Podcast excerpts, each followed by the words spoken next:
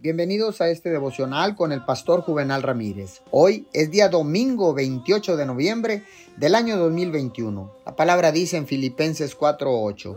Por último, hermanos, consideren bien todo lo verdadero, todo lo respetable, todo lo justo, todo lo puro, todo lo amable, todo lo digno de admiración, en fin, todo lo que sea excelente o merezca elogio.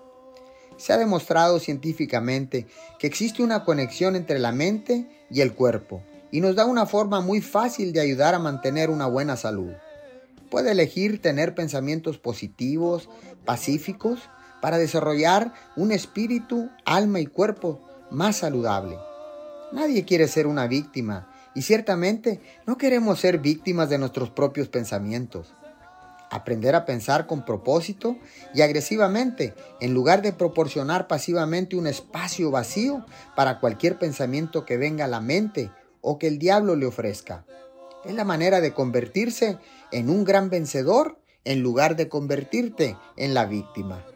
En su momento de oración, pídale que le ayude a Dios a pensar un pensamientos llenos de fe, y empiece hoy mismo su camino hacia una mente, un cuerpo y un alma más saludable.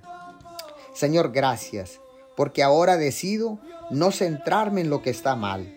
Voy a poner mi mente en lo que está bien. Las cosas buenas que tú tienes y que has hecho en mi vida son suficientes para pensar positivamente. Te doy gracias en el nombre de Jesús. Amén amén.